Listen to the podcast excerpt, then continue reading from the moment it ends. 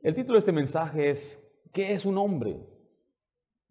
La Biblia nos da un criterio de lo que es un verdadero hombre, lo que un verdadero hombre debe ser. Y escuche, nuestras familias, nuestras iglesias necesitan varones de verdad. ¿Por qué me acompaña Salmo 12? Quiero que veamos un clamor por una observación tan terrible en la cual podemos nosotros verla también el día de hoy. Nuestra vida y nuestra familia, perdón, y nuestras iglesias necesitan hombres. Y es, quizás algo más natural para la mujer buscar al Señor. En las iglesias naturalmente hay más mujeres que buscan a Dios y a veces llegan solas.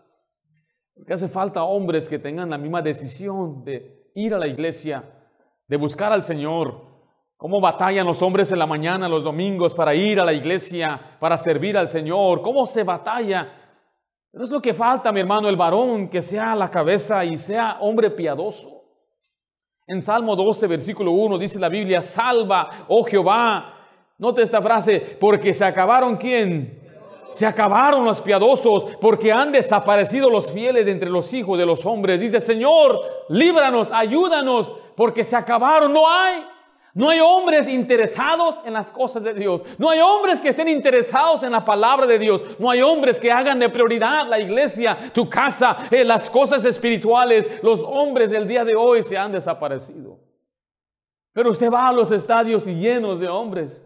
Usted puede ver la gente buscando ver el deporte, las barras llenas de hombres y los parques llenos de hombres y los hombres llevando a sus hijos a jugar base, a jugar básquet, a jugar fútbol pero ¿dónde están los padres que llevan a sus hijos a la casa de Dios?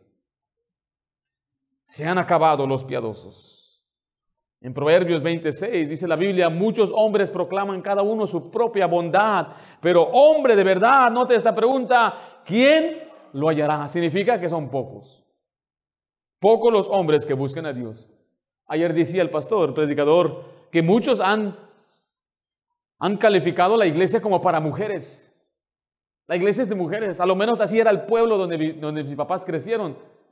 Yo fui a la iglesia de, mis papás, donde ellos crecieron. Yo tenía 15 años cuando voy a la iglesia y asistimos y había puras mujeres. Yo era el único hombre. ¿Por qué será? ¿Es la iglesia para hombres o no es la iglesia para hombres? Escuche, mis hermanas, les amamos. Usted siéntese cómoda aquí toda, toda esta mañana. Porque el que va a recibir hoy el mensaje más fuerte va a ser el varón. Hermanos, usted tiene una gran parte en la iglesia, muy, muy importante. Yo no sé qué haría si no estuviera aquí mi esposa. Yo no sé qué haría si mis hijas no estuvieran aquí. Yo las admiro, amo a las mujeres. Ustedes traen aquí a la iglesia un espíritu lindo. Pero recuerde, mi querido hermano, la iglesia se hace con hombres. Dios estableció varones. Dios le dio el liderazgo a los hombres.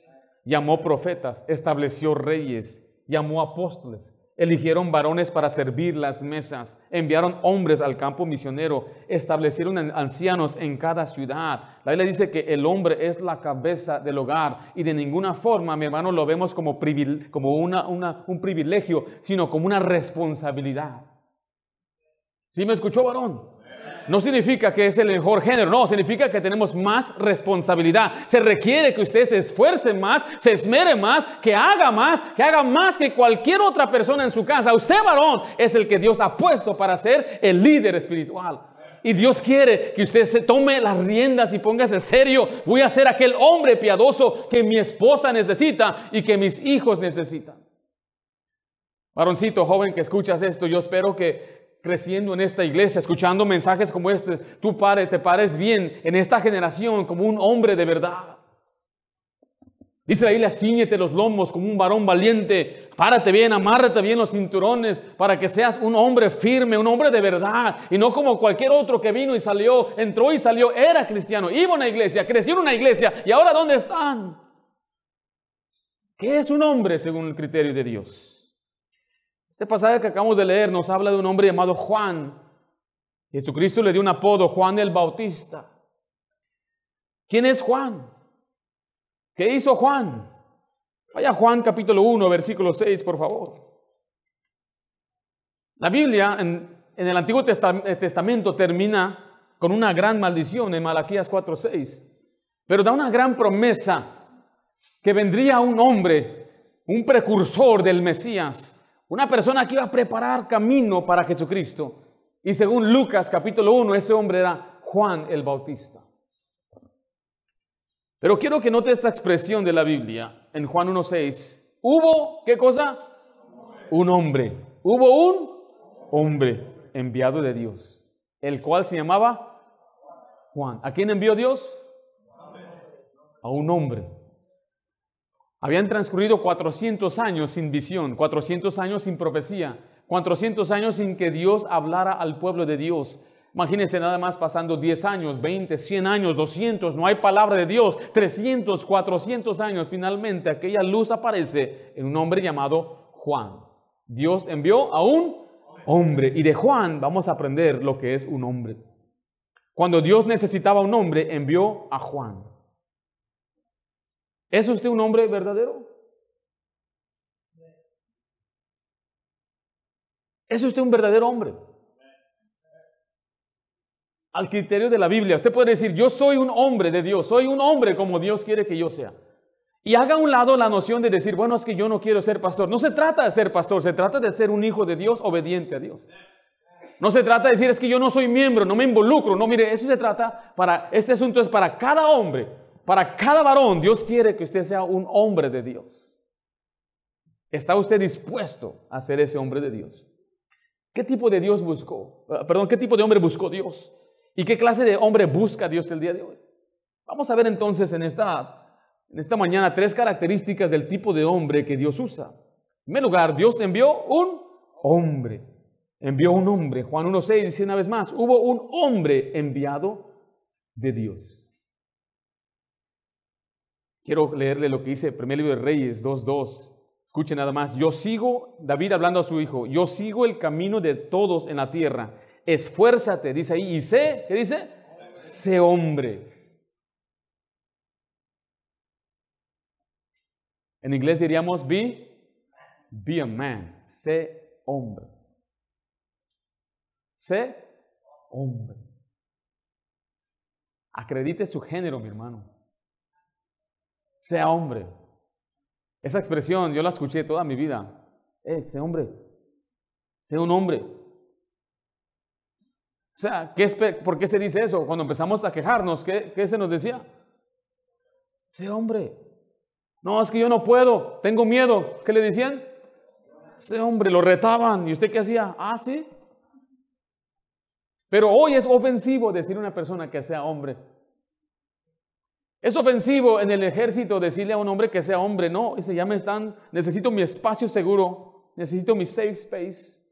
Hoy tener una opinión contraria a la que tiene una persona ya es, ya, es una ofensa, ya es un ataque. Y estas universidades del día de hoy están creando un montón de muchachos que no son hombres, que no son, no tienen, no, no tienen una columna vertebral firme donde ellos tienen firmeza y saben lo que creen. No, alguien, ellos pueden protestar y decir, pero en cuanto alguien contradice su opinión, ay, necesito mi espacio.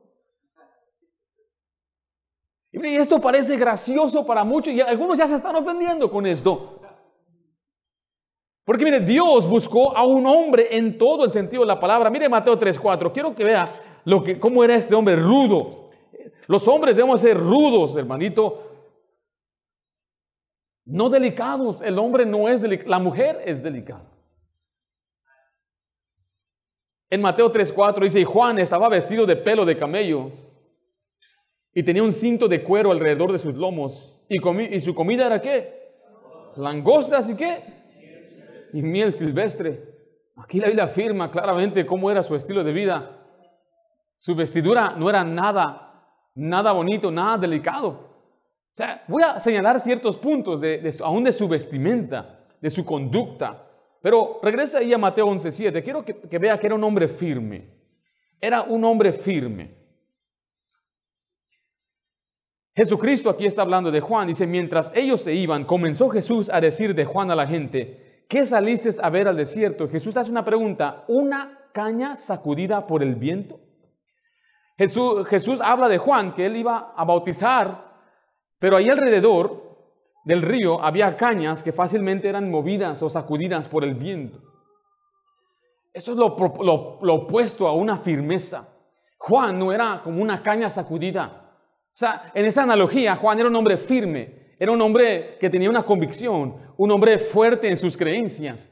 En Hebreos 10, 23 le voy a leer, dice, mantengamos firme, sin fluctuar, la profesión de nuestra esperanza, porque fiel es el que prometió. Dios ordena a los creyentes, a los varones, que sean firmes. Sin fluctuar significa que no sean fácilmente movidos.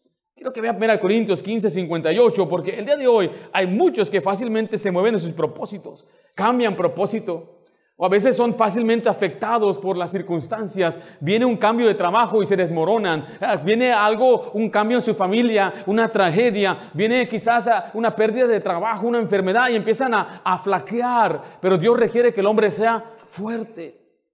Que usted no cambie de sus propósitos que Dios le ha dado. La vida no es fácil. Y mi hermana, usted no comprende esto. Ser hombre no es fácil. Porque si fuera fácil, todos lo serían habría más hombres en este mundo. Pero no, es que ser hombre verdadero no es fácil. No es fácil mantenerse firme, no es fácil tener una resolución, tener una, una determinación. Y lo que necesitan los hombres hoy es que otro hombre le diga. Porque cuando la mujer habla, el hombre es muy orgulloso para escuchar a la mujer. Es muy orgulloso. Que usted le diga algo a su esposo, no, hombre, no, no le va a hacer caso, le va a entrar por un lado le sale por el otro, se para y se va de la casa, se va y se compra una comida y regresa con el palillo de rastrillo. Pero aquí está un hombre diciéndole a usted, varón, usted necesita ponerse bien con Dios. Usted necesita ser un hombre firme, Usted le puede llorar a todo mundo, pero mire, aquí le va a decir un hombre que ha aguantado, hemos aguantado, hemos, hemos enfrentado todo tipo de problemas y, y, no es fácil ser hombre, pero con la ayuda de Dios podemos cumplir, podemos cumplir el propósito, seguir adelante, pero usted tiene que hacerlo, varón, ser firme, sea firme. Aunque esté cansado, usted va a hacer lo que tiene que hacer. Aunque vuele de las 5 de la mañana el jueves, regrese el viernes hasta las 2 de la mañana a dormirse, venir a evangelizar, estar todo el día trabajando en la iglesia, evento de varones y venir a orar a los varones del 7. Eso se llama firmeza. Eso se llama voy a hacer lo que tengo que hacer, aunque no lo sienta, aunque me sienta cansado, aunque las cosas no estén en mi favor, aunque cambie la economía, aunque suba la gasolina, aunque pierda mi trabajo. Mire, mira Corintios 15, 58. Así que hermanos míos, amados, estad firmes. ¿Y qué? Y constantes creciendo en la obra del Señor siempre, sabiendo que vuestro trabajo en el Señor no es vano. Se requiere que usted sea firme, constante, sin fluctuar, que no ande ahí moviéndose y que lo dirija a otra, eh, las circunstancias. Usted se dirige por lo que dice la Biblia. No solamente un hombre firme, pero es un hombre masculino. Regresa a Mateo 11:8. Hoy en día es ofensivo hablar de la masculinidad del hombre. Dicen que es tóxica. El hombre es tóxico, la masculinidad tóxica. El hombre simplemente es lo que el hombre, Dios lo hizo ser. Los hombres somos naturalmente más agresivos que las mujeres.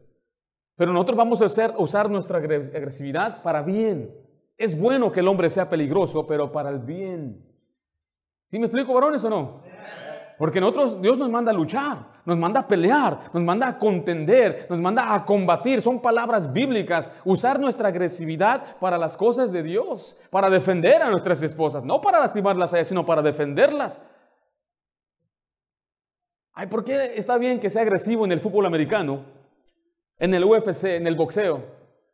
Esta hermanita no comprende que a los hombres nos gusta estas cosas, ver dos hombres golpearse. Cuando estábamos evangelizando el otro día, dos borrachitos se pelearon enfrente de nosotros.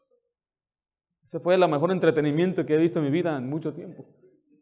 Dice, ¿por qué no los paraste? Porque nunca te metes para dos borrachitos peleando. Se te voltean. Pero es que comprenda, mi hermana, que no somos como ustedes. Si empieza a encenderse este lugar, ¿qué hacen los hombres? A ver qué hacemos, trae la manguera, hay que parar el incendio, hacemos algo, sacar a las mujeres, ¿Y la mujer qué hace? Ayúdenme, ayúdenme, cárguenme. Y ahí van, ok. ¿Cuál es la regla? Si se hunde un barco, ¿quiénes son los que salen pero? ¿Y por qué nosotros no? ¿Dónde está la equo? Ah, ¿Dónde está la igualdad? Si va un muchacho con una muchacha a cenar, ¿quién debe pagar? ¿Dónde está la igualdad? Yo estoy a favor de todo eso. Porque Dios nos ha, nos ha puesto a nosotros para ser los protectores y los proveedores. Hey, mi hermano, si alguien se mete en mi casa en la noche, hasta me estoy ahorita enojando nada más pensando en esto, hermano. Muchos de ustedes, y disculpe esta expresión que voy a decir o esto que voy a decir, vienen de países que no son como Estados Unidos, ustedes están en contra de pistolas. Es una mentalidad que usted tiene. Nosotros que crecimos aquí en este país nos dieron otra mentalidad diferente. yo no estoy en contra de que un hermanito tenga una pistola para defender su propia casa. Nuestra mentalidad es estamos en Estados Unidos, tenemos amor, libertad y pistolas. Contra la tiranía. Yo creo que Dios nos ha dado la habilidad de defendernos. Mi esposa no puede defender mi hogar. Se la llevan. A mis seis pobres niñas se las llevan también. Pero aquí va a haber un león. Usted entra a mi casa, usted va a encontrar con un león. Un león que no va a perdonar, un león que hay una ley aquí en Estados Unidos, la ley del castillo. Si está en su casa, sin su permiso, usted puede defender su hogar. ¿Sí me explico, hermanos? Miren, Mateo 11:8, ¿o qué saliste a ver? ¿A un hombre cubierto de vestiduras delicadas? He aquí los que llevan vestiduras delicadas en las casas de los reyes está. Está diciendo, ¿estaba vestido Juan con ropa delicada? ¿Qué tipo de ropa usaba? Pelo de camello. Ahora, ¿quiénes eran los reyes? Tenemos que comprender el contexto aquí porque tampoco era como el rey David. En este tiempo los reyes eran los Herodes, su vestidura era helenista, tipo griego, o sea que le caía aquí un manto y destapado por acá. Eran afeminados, se miraban como mujeres. Dice, las vestiduras delicadas son aquellos afeminados que se visten como mujeres. Ahora escucha esta palabra afeminado es bíblico. Vaya a ver a Corintios 6, 9, por favor. Quiero que vea que los afeminados no son nada nuevo en este mundo. Un afeminado se aplica a un hombre que tiene o presenta ciertas características de mujer y también le gusta quizás lucir o parecer como mujer. Hoy en día los supuestos guapos son los que parecen más mujeres que hombres. O sea, tú lo ves y dices, tiene cara de mujer, pero es que así es, se arregla y se acomoda como una mujer. El hombre tiene que ser masculino, mi hermano. Enseñemos a los hombres a mirarse como hombres, a hablar como hombres y a pararse como hombres. Mira, Corintios 6, 9 dice la ¿no sabéis que los injustos no heredarán el reino de Dios? No erréis, ni los fornicarios, ni los idólatras, ni los adúlteros, ni los que dice ni los afeminados. Esto incluye también los gestos, los modales, la actitud, los rasgos propios que son de hombre, que son de mujer y no de hombre. El hombre y la mujer son diferentes. El hombre y la mujer tienen fisonomía diferente. Las caderas del hombre son diferentes que las mujeres. Por eso la ropa muy ajustada es muy atractiva para el hombre porque puede ver su figura y al hombre le gusta ver la figura de la mujer. Es muy diferente cuando un hombre viste de una manera y una mujer aunque usen la misma prenda, es más atractivo va a ver una mujer así. Miren, Deuteronomio 22. La mujer tiene una fisonomía muy diferente, aún en su cuerpo, su estructura, sus músculos, sus tendones. Por ejemplo, una mujer, yo pongo esta silla aquí, hay un ejercicio que ponga la cabeza aquí y la, mujer la, la, puede levantar, el hombre no puede levantarse. O sea, si yo acomodo mi cabeza, la recargo aquí, agarro la silla, no puedo hacer esto. La mujer sí. Aún ahí, ¿por qué? Porque ella no tiene todo el, peso que el hombre tiene sobre su pecho, sus hombros. Dios nos hizo diferente. No creamos, no creamos esta mentira que somos igual. ¿Sí me estoy explicando? Y que diga, estoy confundido, ¿seré o no seré? Veo un hombre en el espejo y diría, ¿seré nene o seré nena? Con ese cráneo de cavernícola que tienes, mi hermano. Note nada más las frentes de los hombres y las mujeres. Las mujeres está suavecito. Y veo acá los hombres que tienen bolas y tienen aquí aberturas. Y Porque Dios nos hizo diferentes, aún en nuestra fisonomía, nuestra estructura, nuestros huesos. Y Dios quiere que seamos diferentes en nuestra conducta, en cómo hablamos, cómo lucimos. Deuteronomio 22.5, mire, no vestirá la mujer traje de hombre, ni el hombre vestirá ropa de quién? De mujer. Dios no quiere que un hombre se vista como una mujer. No quiere que luzca como una mujer, ni que aparezca mujer. Hay ropas y hay camisas que normalmente las mujeres usan. Lo llamamos eso, blusas. Y esa ropa Dios no quiere que un hombre vista, ni luzca, ni parezca, y no haga cosas que una mujer hace. La mujer que se arregle, que se ponga bonita, que se depile la ceja, que se acomode todo el cabello como quiera. Qué hermosas son y así la queremos, pero un hombre no debe pensar así tampoco. Un hombre debe ser hombre masculino. Dios quiere que usted actúe como hombre, que usted piense como hombre. Mire Isaías 19, 16. Aquí habla una distinción en su conducta y también en sus sentimientos.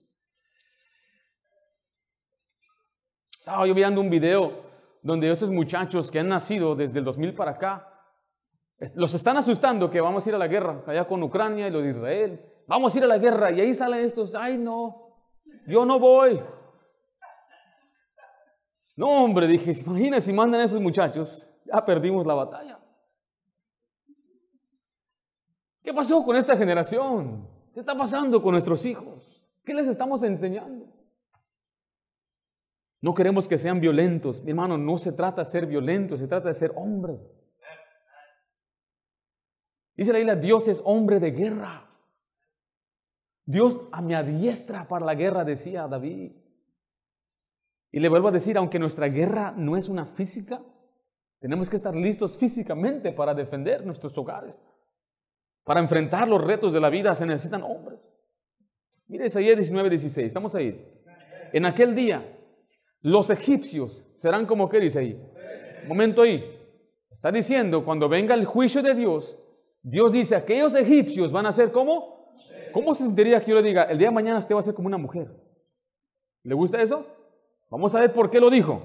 Serán como mujeres, porque se asombrarán y temerán en la presencia de la mano alta de Jehová de los ejércitos, que Él levanta contra ellos. Está diciendo que es una característica de una mujer asombrarse y llenarse de temor. ¿Sí vieron ahí? La Biblia sí lo dice en este pasaje. Quiere decir que mi hermano Dios nos manda a esforzarnos y ser, ser valientes. Así le dijo Dios, así le dijo Jehová a Josué, mira que te mando que te esfuerces y seas valiente. Valiente, la valentía es requerida para enfrentar la vida porque no es fácil. ¿Cómo le voy a hacer? No sé, pero ahí voy. Algunos dicen, yo no me caso hasta que esté listo. Nunca vas a estar listo. ¿Cómo no voy a estar listo? No, se aprende estando ahí. Quiere ser valiente. No voy a tener hijos hasta que esté listo. Mire, yo no sé ni cómo lo hemos hecho. Es pura valentía, mi hermano. Ser valiente para hablarle a alguien del Señor requiere valentía. Requiere valentía para ir y pedir trabajo. Mira, varoncito joven, requiere valentía para hablarle a una muchacha. ¿Y cómo le hago? No me habla ella. Háblale tú, varón. Requiere valentía enfrentar esta, la vida, los retos de la vida. Requiere esfuerzo. Dios manda que seamos valientes. Requiere ser valiente y quedarse donde Dios lo tiene. Dios envió un hombre, un hombre firme, un hombre masculino. Número dos, un hombre espiritual. Note esta segunda característica tan importante. Aunque él era todo esto, él era un hombre también espiritual. En Lucas 1.80 dice la Biblia, y el niño, hablando de Juan, crecía y se fortalecía en espíritu. Un hombre espiritual es un hombre que vive bajo la influencia y el poder del Espíritu Santo. La Biblia habla de fortalecernos en el espíritu. En Efesios 3:16 dice, para que os dé conforme a la riqueza de su gloria, el ser fortalecidos con poder en el hombre interior por su espíritu. Ahí le dice que era un hombre justo y santo. En Mateo, en Marcos 6:20, vemos cómo Herodes le tenía miedo a Juan. Herodes apresó a Juan, pero no lo podía matar porque le tenía miedo. ¿Por qué le tenía miedo? Note lo que dice Marcos 6:20. Porque Herodes temía a Juan, sabiendo que era varón, ¿qué dice ahí? Justo y santo, y le guardaba a salvo y oyéndolo se quedaba muy perplejo, pero lo escuchaba de buena gana. Note que dice que era justo. creyente debe ser justo. Es que hace el bien, hace justicia. El justo no solamente es el salvo, sino es aquella persona que obedece a los mandatos de Dios. Y Dios quiere que usted sea un hombre obediente a su palabra. ¿Sí me escucha mi hermano? Que sea obediente, obedezca a Dios, haga lo que Dios le pide, obedezca al Señor, sométase al Señor. Un hombre que vive de acuerdo a la voluntad de Dios. No te quieras santo, significa separado del pecado y de la mundanalidad. Dios nos manda a ser santos porque Él es santo. ¿Es fácil ser santo en estos tiempos?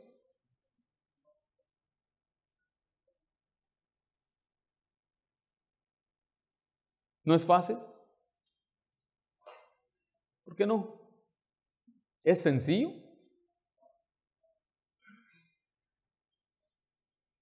¿Cuántos hombres no abandonan? ¿Cuántos hombres son desleales e infieles a sus esposas?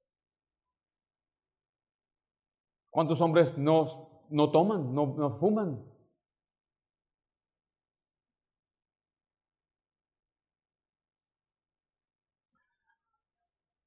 ¿Podría usted decirme, varón, que en su trabajo hay uno que no es creyente y vive en santidad? Pues raro. Filipenses 1, 2.15 dice, para que seáis irreprensibles y sencillos, hijos de Dios sin mancha, en medio de una generación maligna y perversa, en medio de la cual resplandecéis como luminares en el mundo. Un hombre santo es uno que habla la verdad, uno que no defrauda, uno que no es áspero, uno que no es grosero, uno que no es gritón, uno que no maltrata a sus hijos ni a su esposa, uno, que es obediente, uno que tiene una buena conducta en lo que habla, en lo que dice, uno que cuida lo que ve en su teléfono. No es un perverso, no es un fornicario o un adúltero. Juan era un hombre justo y santo. Vuelvo a hacer la pregunta, ¿es usted un hombre de acuerdo al criterio de Dios?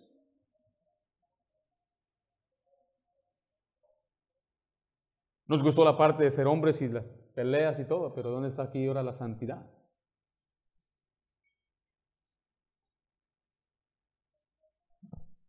¿Es usted santo, hermano? ¿Es justo? ¿Es obediente a Dios? ¿Guarda su palabra? Era también humilde en Juan 1, versículo 19, vienen a preguntarle a Juan sobre su posición. ¿Quién eres? Le dicen. ¿Quién eres tú? Quiero que este note la respuesta de Juan. Juan 1, 19, estamos ahí. Este es el testimonio de Juan. Cuando los judíos enviaron de Jerusalén sacerdotes y levitas para que le preguntasen, ¿tú quién eres?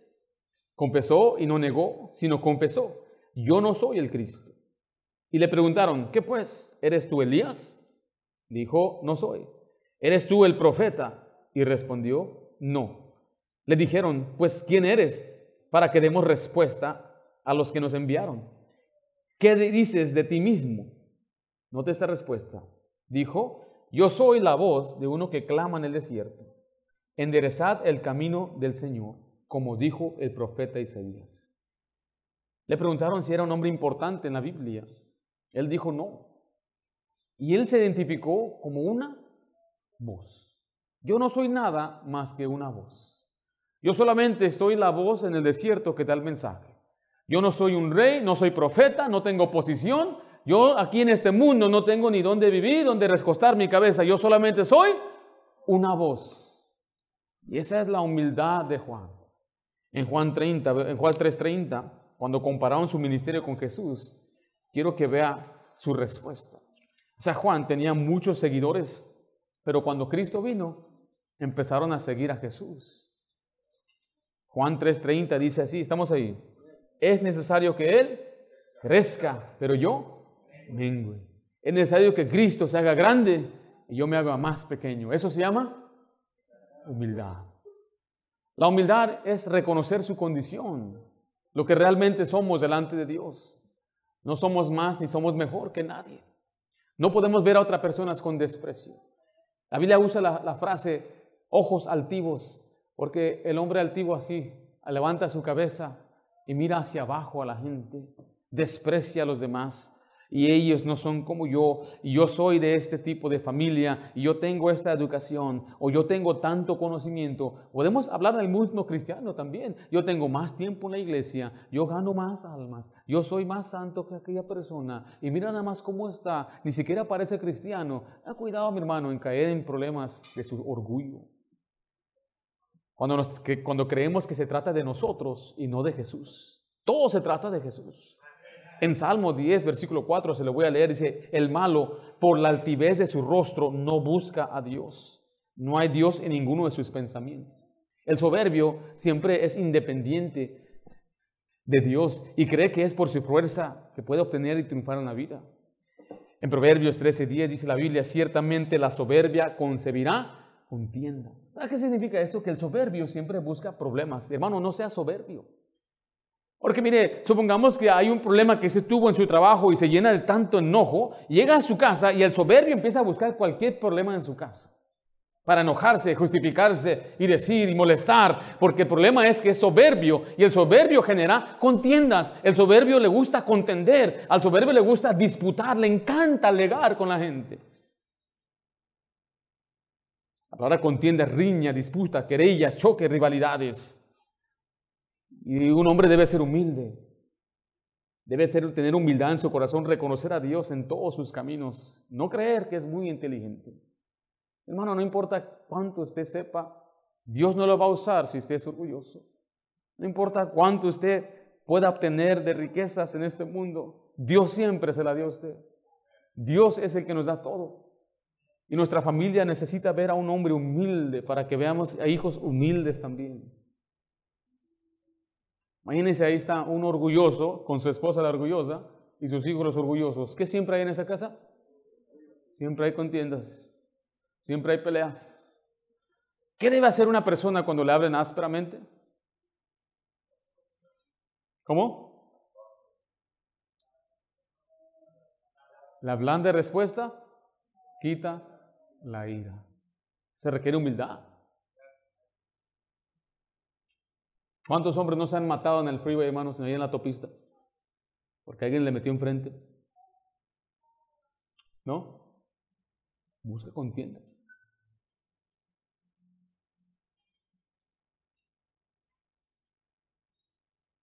Ser humilde no significa, pobrecito de mí, yo no sirvo para nada. Eso es una falsa humildad. Y hay los que son falsamente humildes. Saben actuar como un humilde. Ah. Usted bendiga, hermano. Pero por dentro están diciendo, piensan que soy humilde. ¿Se acuerdan que le conté al muchacho? Este joven es muy humilde. Toda la gloria es para él. Wow, dice, qué humilde mi amigo. ¿Se acuerdan, ¿Se acuerdan mi amigo humilde? La, la, vuelvo a repetir porque todavía existe aquí uno y otro que necesitamos escuchar esto. Todos decíamos, qué humilde es este muchacho. Después me llaman por teléfono. Oye, ¿qué más dijeron de mí? ¿Cómo? ¿Qué más dijeron? ¿Dijo más algo el pastor de mí? Dije, aparte de que eres humilde, orgulloso. Pásale, pásale, pásale. No te preocupes. Dios sabe. No, falso, humilde. Sabemos actuar. Es una virtud que admiramos. Pero ¿sabe que está dentro del corazón? Está orgullo en el corazón. Juan también era servicial. En Mateo 11.9 dice la Biblia que saliste a ver a un profeta. Su trabajo, su servicio a Dios era dar el mensaje. Era un profeta. En Marcos 11.11 dice, cierto os digo que entre los que nacen de mujer no se ha levantado otro mayor que Juan. Dios envió un hombre con un mensaje y él cumplió su mensaje Me impresionó una historia que leí. El presidente Eisenhower en Estados Unidos estaba tratando de hacer, hacer una, una asociación con un grupo de cubanos que estaban en contra del presidente actual. O sea, Cuba tuvo muchas revoluciones, muchas. Pero aquel hombre estaba muy adentrado en la jungla, escondido. Entonces era imposible comunicarse con él.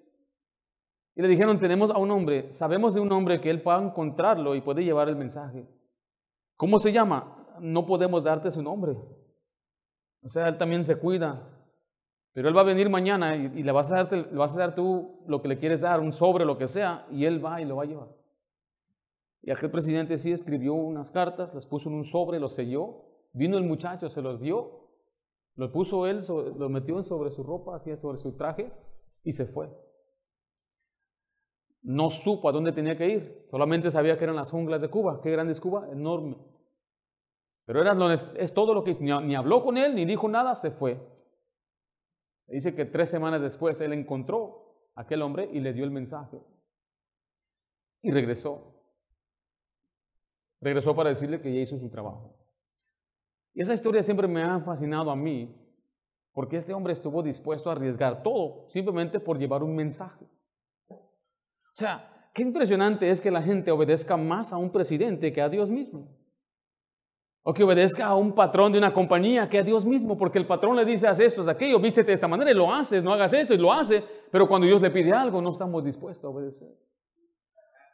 ¿Por qué obedecemos más a Dios? ¿Por qué servimos más al mundo que a Dios? Mire, este asunto de servir a Dios se requiere fervor. Porque mire, no se trata de más ya entré y salí, se, se, trata de hacer y gastarme y dar lo mejor. Y voy a servirte, Señor, hasta que ya no tengamos nada que hacer. Servicial. Hacer algo. Hay dos clases de personas en la iglesia. Escuche esto, el pastor y los que ayudan al pastor. El líder que ha establecido Dios es el obispo, los miembros están para la edificación del cuerpo de Cristo. Solamente yo le animo, mi hermano, que se anime a entrarle al servicio de Dios. El servicio de Dios requiere diligencia, fervor. Era un hombre que Dios envió, era un hombre espiritual, número tres y último, un hombre apasionado y fiel. Este hombre murió predicando, murió degollado. Yo no, no puedo yo ver personas como él y sentirme bien. Ver cómo hombres han dado todo, todo por amor a Cristo.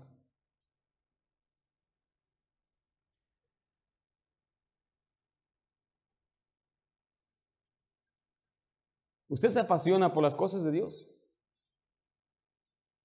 ¿Están conmigo, varones? Ya se me durmieron. ¿Se le hizo largo el mensaje? Este va a ser uno de los más cortos que he ¿Dónde está su pasión por Dios? Muchos piensan es que usted es pastor. No, yo apenas tengo seis años de pastor. Pero desde los 19 años, 18 años, en verdad el Señor me, me, retó. Le digo, su iglesia me retaban. Sea hombre, échale ganas, envuélvete. Y no crea que lo digo, en la iglesia están los que estamos trabajando muy bien, pum, echándole ganas. Aquí estamos. Y están los que no hacen nada. Acá están, esos. Yo nunca le hablo a ese grupo. Si usted piensa que estoy hablando, no, no se preocupe, a usted no le estoy hablando. estoy hablando a los del medio, los que están indecisos. Siempre va a haber. Siempre va a haber hombres que están aquí echándole ganas, están con nosotros de la mañana hasta la tarde, construyendo lo que sea.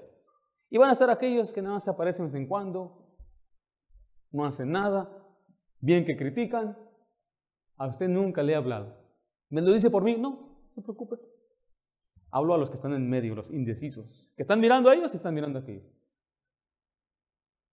Queremos hombres así, apasionados, que se, estén envueltos, que le echen ganas. Que la iglesia no es algo secundario, que la iglesia es lo primero. Aquí hay, hay hermanos aquí. Aquí estamos. Y le estamos y, nuestra vida, todo es para que sigamos adelante y llevemos adelante la obra de Dios. Mire, nos importa la obra de Dios. A mí me importa la obra de Dios. Y necesitamos hombres que se rodeen alrededor del pastor para llevar adelante la obra de Dios. ¿Sí o no? ¿Qué hombre es usted? ¿Está apasionado o no? Dice Jesús, el que conmigo no junta. ¿Qué significa eso? Que en vez de ayudar, al contrario. El Señor lo dijo eso. ¿Cuánto hace falta, varones, que estemos decididos, comprometidos a la obra de Dios? ¿Qué tengo que hacer, pastor? Es muy sencillo. Únase a los esfuerzos de la iglesia local. Una iglesia local existe con el propósito de glorificar a Dios al hacer discípulos, evangelizar, edificar a los santos. De eso se trata la iglesia. Lo que hicimos ayer era algo muy secundario, necesario, pero secundario. Lo principal es lo que hacemos cada sábado. Lo que hacemos cada martes, lo que hacemos cada servicio, venimos a la iglesia para edificarnos, fortalecernos, para ir al campo de batalla y pelear por nuestra familia, defender a nuestros hijos, orar por ellos, ser los padres que nuestros hijos necesitan para que la siguiente generación siga adelante. Yo soy un producto de una segunda generación, de un hombre que se entregó por completo a la obra de Dios. Me acuerdo bien el mayo de 92 cuando llegamos a la iglesia. A mí no me gustaba la iglesia, de ocho, de siete años, a mí no me gustaba la iglesia. Yo le decía, papá, ¿para qué vamos a la iglesia? Oye, hermano, si supiera lo que yo era, tremendo muchacho. Mi hermano ahí sí, bien sentadito y todo. Pero yo no. Yo luchaba. Yo me acuerdo cómo cambiaron sus vidas, cómo cambiaron sus valores, cómo vi a mi papá ahora sentarnos y abran sus Biblias y nos empezó a enseñar y a guiarnos en los caminos rectos y cómo la iglesia se empezó a convertir en una prioridad en nuestra, nuestra vida. Y cómo nosotros ahora empezamos a escuchar predicación. Nuestros héroes se convirtieron de futbolistas a predicadores, hombres que, amaban, que aman a Dios. Nuestro motivo y propósito ya no era establecer una casa aquí, era, era llenar la casa de Dios, era pensando en la casa, mansión en el cielo. Ya no mirando las cosas que se ven, sino las que no se ven. Y esa es la única forma, mi querido hermano, que se va a poder impactar a sus hijos. No hay otra manera. Un hombre de verdad. ¿Qué es un hombre? Dios envió un hombre.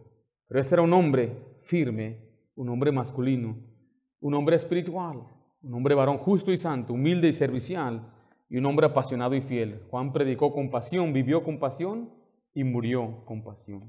Varón, quisiera retarle en esta mañana. De alguna forma Dios habló a su corazón. Vamos a orar juntos. Usted tomen tiempo en su corazón para meditar en lo que hemos escuchado el día de hoy. ¿Por qué no oramos, Padre Santo? Yo doy gracias por tu palabra. Gracias, Señor, por tu bondad. Gracias, Padre, porque tú eres bueno con nosotros. Y, Señor, no merecemos la salvación y mucho menos merecemos que tú nos bendigas aquí en la tierra. Pero Padre, sabemos que es por tu amor que has derramado nosotros y nos das ahora la oportunidad y el privilegio de servirte. Señor, yo espero que los varones de nuestra iglesia puedan tomar este mensaje, ver a la vida de Juan como un ejemplo a seguir. Un hombre firme, un hombre fuerte, un hombre espiritual, humilde, servicial, un hombre apasionado. Qué gran ejemplo, Señor, de un hombre verdadero. Pero Padre, nosotros vivimos en tiempos donde se cuestiona lo que es un hombre, se cuestiona el rol del varón, se cuestiona, Señor, las intenciones del hombre masculino. Y se cuestiona, Padre, también el corazón del siervo de Dios. Si en verdad ama a Dios si en verdad está buscando el beneficio propio. Pero Padre, tú conoces nuestros corazones. Yo suplico en el nombre de Cristo que tú nos ayudes, que tú nos fortalezcas, que tú hagas una obra especial. Y eso yo te lo pido en nombre de Cristo Jesús. Amén.